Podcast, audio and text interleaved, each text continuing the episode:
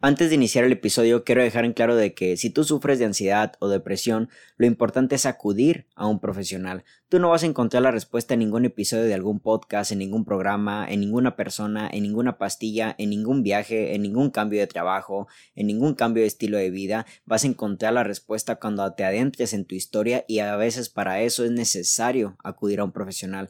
Así que este episodio simplemente está recapitulado con un poco de la experiencia que yo he tenido con mi ansiedad, pero después de todo yo también sigo en el trabajo con un profesional respecto a mi tema de ansiedad, un trabajo en el cual me ha quedado claro que la ansiedad no se quita así como así, pero sí se puede tratar y aún así puedes tener una vida muy libre, una vida muy sana, muy plena, pero sobre todo para ello hay que tener conocimiento de lo que está pasando en tu vida, de lo que ha pasado con anterioridad, pero sobre todo atenderlo con un profesional.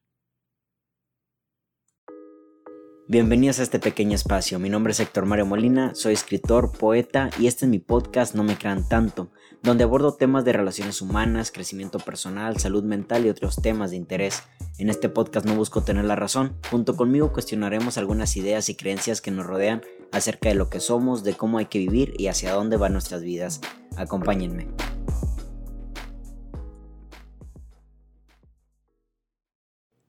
He tenido la posibilidad de juntarme, de conocer a mucha gente con ansiedad eh, y me he dado cuenta de que el tema de la ansiedad no es lo mismo para todos, ¿vale? Para lo que algunos es un tema muy sencillo de tratar, para otros justamente de ahí proviene su ansiedad. Y yo creo que una problemática que yo he tenido con mi ansiedad es justamente en mis relaciones humanas, sobre todo en mis relaciones de pareja, cosa que la verdad que he avanzado demasiado gracias a la terapia, gracias a concientizar lo que lo que estoy pasando, pero sobre todo también gracias a la comunicación que tengo con mi pareja y la verdad es que en ocasiones tiende a ser más sencillo lo que parece este tratar la ansiedad cuando estás en una relación, pero pues en ocasiones, justamente cuando no hay comunicación dentro de la, de la pareja, dentro de la relación, es cuando más se complica y más cuando tienes temas como la depresión, como la ansiedad, como alguna de este tipo de cositas emocionales, mentales que no te dejan estar bien, ¿vale? Así que he recopilado un poquito de, de temas que yo creo que van muy acorde al, al tema de la ansiedad dentro de la relación que yo he vivido, pero sobre todo también me llené de algunos podcasts que hablaban de este tema en particular y me he dado cuenta de que, bueno, pues efectivamente lo que yo paso en ocasiones no, no es especial, ¿vale? Es un tema generalizado dentro de las personas que sufren ansiedad dentro de sus relaciones humanas, sobre todo en relaciones de pareja, que es en lo que me quiero enfocar en este episodio, ¿vale? Son varios puntos, aquí los tengo anotados, la verdad, para poder un poquito eh, compaginar con ustedes. Este episodio va muy dedicado a las personas que tienen ansiedad, a las personas que tienen a una pareja con ansiedad y espero esto les pueda ayudar mucho para el momento de comunicarlo con su pareja, para entender a su pareja y sobre todo para poder acercarnos un poquito, el, como dicen, el conocimiento es poder y acercarnos un poquito a aquello que nos pueda hacer bien dentro de la relación, igual así como dije en, la, en el inicio del podcast, este, lo importante es acudir, tratarlo con un psicólogo, porque la respuesta está dentro de ti, no está en el otro, no esperes que el otro sea tu superhéroe, no esperes que el otro se haga cargo de tus cosas, y justamente es uno de los puntos que voy a tocar en este episodio, ¿vale?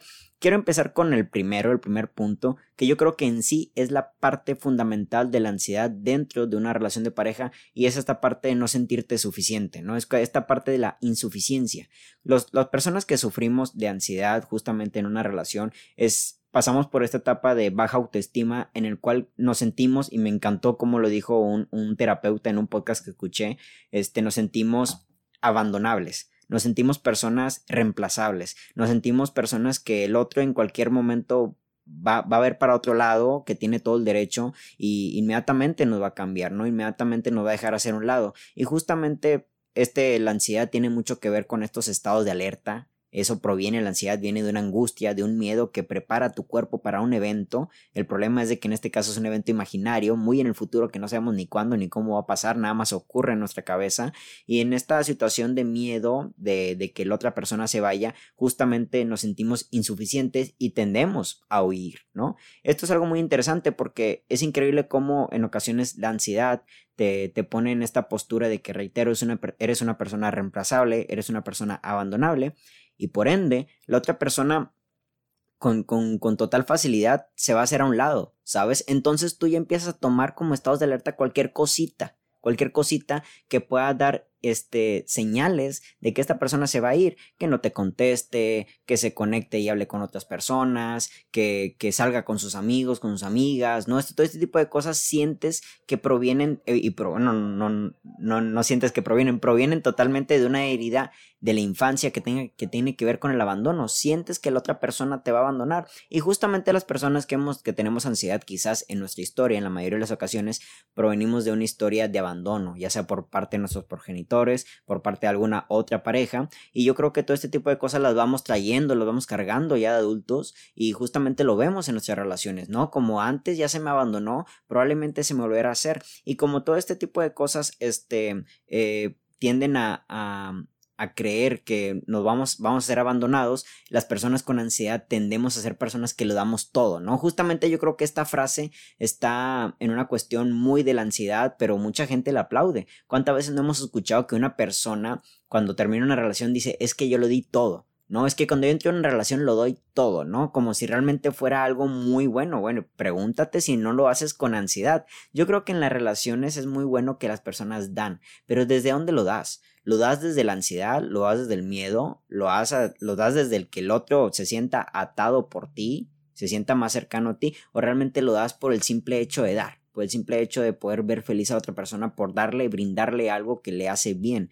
una herramienta, algo de cariño, algo de amor, vale, y que al final de todo, pues todo es egoísmo y justamente estamos en una postura en justamente en la relación, ¿no? Nadie está en una relación por altruista, nadie está porque le da pena y quiere andar con alguien porque está solo, está sola, justamente entramos en una relación para poder recibir algo, dar y recibir pero me he dado cuenta que cuando estamos en ansiedad damos para que la otra persona no se vaya, ¿no? Entonces lo damos todo para que la otra persona se convenza de que tú eres la persona adecuada y quiero dejar en claro de que tú no tienes que convencer a nadie. ¿Sabes? Esto es muy interesante, porque justamente para entrar a una relación en la parte del coqueteo, la gente siempre muestra sus mejores armas, ¿no? Y aquí es cuando entra la situación de la, este, cuando empezamos a idealizar a las personas, ¿no? Mostramos tus mejores armas, eh, justamente uno entra a Instagram y la gente mostrando su cuerpo, mostrando sus posesiones, mostrando sus títulos, es increíble, es necesario también, por así decirlo, que la gente vea todo esto para que, ah, mira, esta persona me llama la atención porque viaja, porque esto, porque el otro,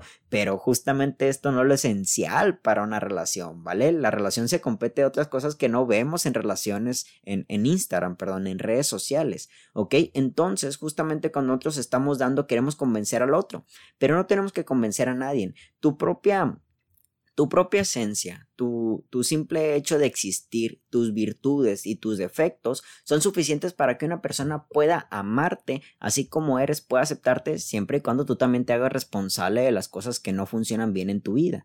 Pero esto es realmente muy interesante porque tal parece que queremos comprar a la otra persona, queremos separarla entre los demás, haciendo cosas por él, cosas por ella y creer que eso va a ser la justificante esencial para que la persona no te abandone. Y cuando lo hacemos desde la ansiedad terminamos muy desgastados. Una, una problemática que ocurre mucho con las personas que tenemos ansiedad dentro de las relaciones es de que centralizamos mucho a la pareja. Nuestra pareja se hace el centro de todo y hay que entender esto. Yo me he dado cuenta y es algo que ha funcionado mucho para mí es poder ver la individualidad de mi pareja, ¿sabes? Mi, mi pareja es una persona totalmente independiente, no pidió autorización para venir, no me pidió autorización para venir al mundo.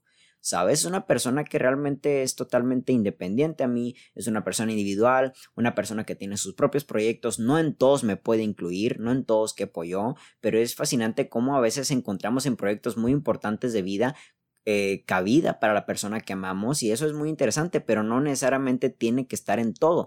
Las personas que tenemos ansiedad a veces hemos llegado a sufrir, ¿vale? Por esta cuestión en la cual tal parece que la otra persona no puede hacer cosas por sí solo y nosotros tenemos que darle todo y la centralizamos lo suficiente como para pensar que esa persona todo lo que haga tiene que ver con nosotros, porque si no tiene que ver con nosotros ya me va a abandonar, ya se está alejando de mí, y todo ese tipo de cosas, ¿vale? Lo interesante, y no quiero dejar los puntos sin dar como que un tipo de opinión, reitero, después de todo es importante ir con un psicólogo, yo creo que lo importante es también, todo, se trata de ti, ¿vale? Reitero, eh, la responsabilidad no es del otro, hay que entender que así como tu pareja tiene una vida individual, tú también lo tienes, ¿vale? Y a veces, cuando nosotros chocamos con esta idea de que tu pareja hace cosas, es porque tú mismo no te permites hacer cosas sin tu pareja le pedimos opinión a toda la pareja, le queremos contar todo, vale, está perfecto. Yo creo que eso es algo muy interesante contarle todo a tu pareja porque es parte, es alguien que quieres involucrar en tu vida. Pero por ahí leí hace poco en el libro Me quiero, te quiero de relaciones humanas amorosas de María Escaplés. Este dice que en ocasiones hay que usar un cierto filtro con las con las personas cuando hablamos y sobre todo cuando es tu pareja, ¿sabes? A tu pareja no le vas a venir contando cómo fueron tus experiencias pasadas eh, con, con lujo de detalles, ¿sabes? Son cosas que no le competen a tu pareja y hasta cierto punto le pueden dañar, ¿sabes? No es necesario contarle todo de tu vida porque sabes que hay cuestiones que a lo mejor no puede entender pero pues después de todo no es su tarea entenderlos tampoco, porque fue tiempo pasado. Lo interesante de todo esto es de que cuando nos comunicamos con nuestra pareja seamos sinceros, pero no, no entremos en una postura de que realmente tiene que incluirse en todos nuestros planes, ¿no? O sea, hijo, le voy a decir esto, que voy a hacer esto a mi pareja, ¿vale? Y la voy a invitar, lo voy a invitar a ver si quiere ser parte de, ¿vale? Y esto lo hacemos también desde no me abandones, te estoy incluyendo en mis planes, incluyeme en los tuyos. Centralizar a nuestra pareja yo creo que es un acto de ansiedad dentro de la relación y asimismo entender que tu pareja no es el centro, número uno, tu pareja es algo de la, yo creo que la vida es más simple, más simple, es más plena cuando tienes pocas cosas a que darle importancia y una de esas cosas es tu relación, ¿vale? Pero también tienes otras cosas, debes de tener otros proyectos, debes de intentar tener una individualidad, una vida fuera de la relación, que tú lleves ese respeto hacia tu pareja a otros lugares es fundamental para que la relación marche bien, porque por ahí escuché una frase que me gustaría también hablar en un podcast de que aquello que dejas de trabajar es algo que dejas de querer. Y justamente cuando cuando tú tienes otras áreas de tu vida y no respetas a tu relación y no, no, no muestras esta parte de que eres una persona con una relación que tienes una responsabilidad afectiva, eh, emocional con otra persona, es cuando realmente empiezan las mentiras y es cuando empiezan realmente empiezan los problemas. Entonces, justamente entender que nosotros formamos parte de un gremio, de una relación, es también trabajarlo en otra, en todas nuestras áreas, ya llámese trabajo, proyectos personales, proyectos individuales, y desde ahí realmente respetar a la pareja y ahí está la cabida de tu pareja, pero no necesariamente tu pareja tiene que ir a dibujar contigo, tiene que ir a preparar la música contigo, no tiene que ir a trabajar exactamente en los lugares donde tú quieres trabajar, tu pareja es tu acompañante, ¿vale? Pero no tiene que ser el centro. Y yo creo que gran parte de que centralizamos a nuestra pareja es porque tenemos miedo al abandono, porque no nos sentimos suficientes.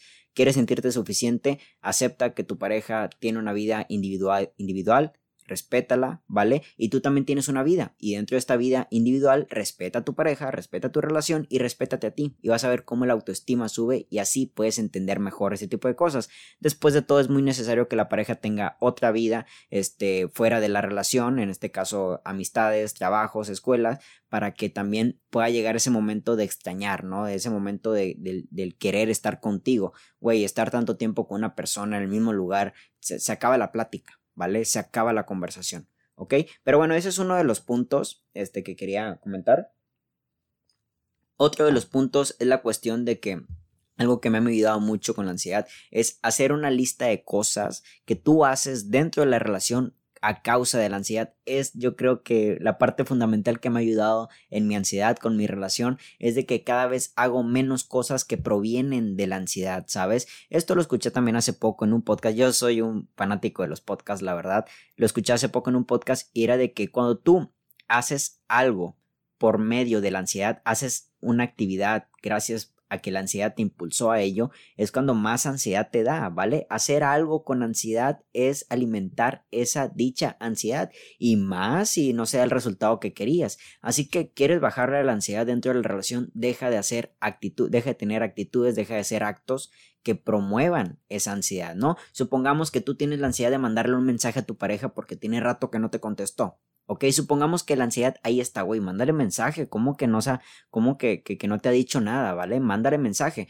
justamente es, ahí donde debes de parar, ¿vale? Y en ocasiones, esto a mí me ha pasado de que, de que en ocasiones tratas de llamar la atención de tu pareja por como sea, la etiquetas en alguna cosa, le mandas alguna cosa, y en ocasiones no es un acto que, que viene desde una, este, de, de, de, realmente querer compartirle algo, ¿sabes? O sea, en ocasión honestidad, híjole, quiero que vea esto, quiero, quiero comunicarle esto. En ocasiones a veces lo hacemos nada más para llamar su atención porque nosotros tenemos ansiedad y necesitamos que nos responda.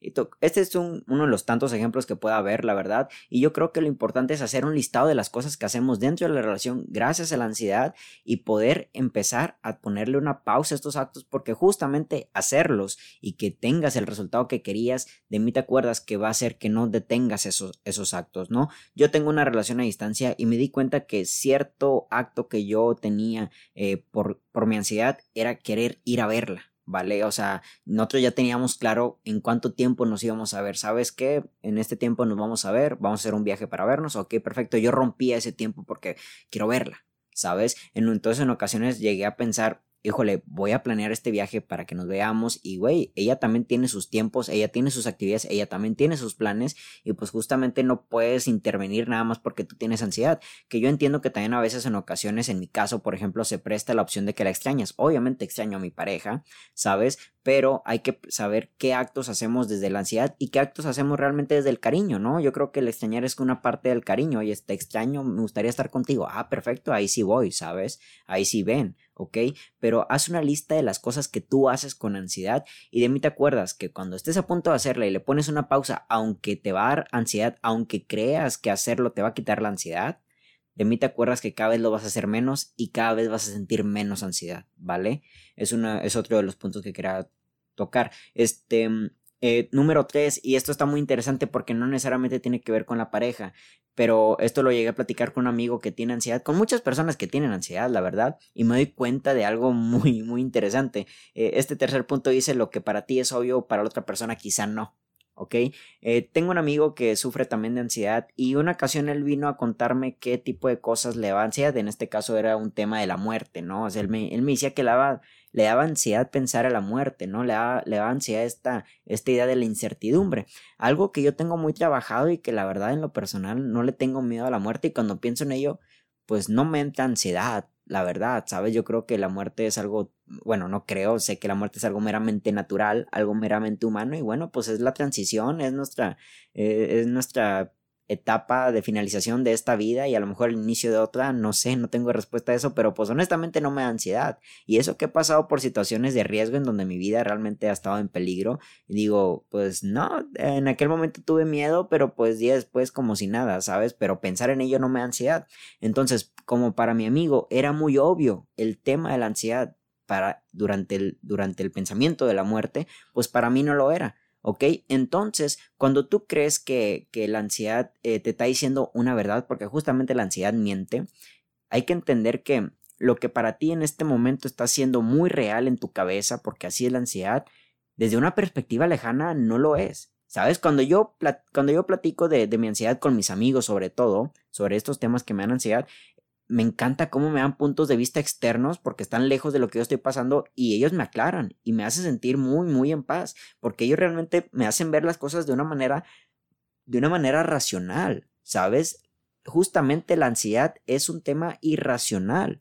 La ansiedad te habla desde una voz irracional, desde una, una voz ficticia, desde una imaginación. Lo que tú estás pensando no está pasando, no tienes prueba de ello. ¿Sabes? Y justamente te sientes como te sientes porque crees que va a pasar, porque crees que está pasando y es lo que realmente te lleva a un acto de ansiedad, ¿sabes? Para lo que ti, para lo que para ti es muy obvio, para lo que para ti es este muy eh, muy real, hay que entender lo que es porque la ansiedad está actuando. Como la ansiedad te está preparando para el peligro, empieza a agarrarse de cosas, de, acontecimientos del pasado quizá, que te dice, oye, güey, esto va a pasar, eh, las cosas son así, pero te alejas de, de, la situación, te alejas de ti mismo, lo ves desde otra perspectiva y te das cuenta de que, ah, ah, ¿sabes? Lo que para ti es muy obvio, para la otra persona quizá no lo es. Y eso es muy interesante porque hay que entender que cuando tenemos ansiedad, nuestros pensamientos fluyen de esta manera. Estás preparándote para el miedo y entonces justamente tu mente, tu cuerpo empieza a reaccionar y te empieza a aventar alternativas y una de ellas es huir, alguna de ellas es pelear, alguna de ellas es este eh, mandar un mensaje, hacer una llamada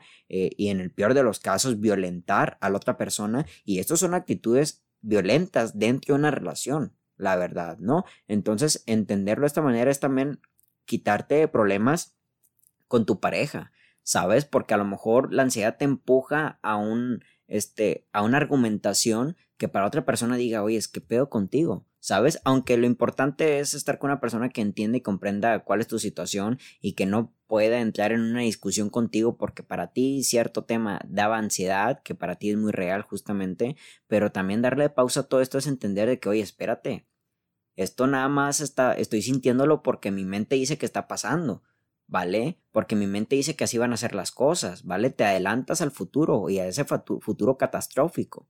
Entonces, un paso para atrás, ¿vale? Es muy interesante y entender, reitero, que comunicarlo con otra persona como es con tus amigos te ayuda demasiado. A mí me ayuda un chingo, porque me doy cuenta de que ellos me hablan desde una, una voz racional. De hecho, hasta la fecha, ningún amigo ha, ha contribuido a mi ansiedad dándome un argumento. La verdad, ninguno, ninguno, porque todos me hablan desde otra voz y digo, wow, sí, cierto, ¿sabes? Y empiezo a callar la voz de la ansiedad y prepondera la voz de mi amigo, que es una voz más racional, ¿no? El, el, siguiente punto este, llega a pasar en cuestión en personas que a lo mejor violentan demasiado. La verdad no lo he experimentado así como tal yo. A lo mejor las ganas, ¿saben? Pero es algo que ocurre mucho en, en personas ya tipo de, de, una violencia, un tipo de violencia dentro de relaciones que justamente provienen de la ansiedad, que es esta necesidad de control la necesidad de controlar a tu pareja, la necesidad de controlar todo a tu alrededor. Como justamente sientes que se va a ir, como justamente sientes que va a pasar algo malo, como justamente sientes este miedo, quieres tener todo bajo control para que no ocurra y eh, tener todo bajo control, digo, es muy importante tener en control ciertas cosas de tu vida, ¿vale? Pero estoy hablando de un control que de plano ya, ya en ocasiones proviene hasta de una manipulación o va hacia una manipulación, donde realmente no le permitas al otro ser libre donde al otro realmente lo quieres tener en la palma de tu mano, donde al otro realmente violenta su entorno para que le falte todo si no es contigo. Y esto es muy interesante porque ocurre sobre todo en el tema de los hombres, ¿vale? En, un tema en donde quizás los hombres hemos sido educados para ser quienes, quienes proveemos cosas, alimento, cuidado, eh, no sé, esta cuestión económica y muchos hombres tienden a querer separar a su pareja, quieren empezar a controlar a su pareja cuando, cuando dan, este tipo de, economía, ¿no? Estás en mi casa, usas mi carro, este, y, y, hay mujeres que pues cuando no tienen esta individualidad, esta independencia laboral, es por eso que se, se mantienen con los mismos hombres, ¿sabes? Hombres en este caso muy controladores, porque justamente tienen tanto control sobre ellas que ya no sabes qué hacer y el control proviene de esa ansiedad, ¿no? Y también pasa mucho en mujeres que quieren controlar todo alrededor de, de, de, la vida de su pareja, ya sea hombre o mujer, aquí no estamos hablando de, de un tema en particular, pero la ansiedad te lleva a eso, a querer controlar todo de tu pareja, ¿sabes? Y como justamente te sientes abandonable, entonces es cuando empiezas a, a querer pedir eh, cabida en, en partes de la vida de tu pareja donde no necesariamente tienes que estar, ¿no? O sea, cuando pides estar, salir, sale con tus amigas, con tus amigos, yo también voy. No, yo también voy para allá. Pásame la contraseña de, de tus redes sociales. Este, eh, con quién hablas, con quién estás texteando, eh, para dónde vas, qué, qué, qué, es lo que quieres hacer, ¿no? Como, como que tienes planes fuera de lo que, de lo que puede ser conmigo, ¿sabes? Y no vas a salir y te vistes de esta manera ¿sabes? Y me eliminas a este y me bloqueas a este otro y madres, ahí empieza el control. ¿Vale? Y es un tema totalmente de ansiedad. Eh, otro punto, yo creo que ya con este quiero terminar y es, es, es lo que más paz me da. Creen lo que esto, esto cuando lo pienso, al principio puede sonar muy así como que muy cabrón, pero a mí me da mucha paz, porque creo que una de las palabras más importantes que he aprendido en mi vida es el tema de responsabilidad.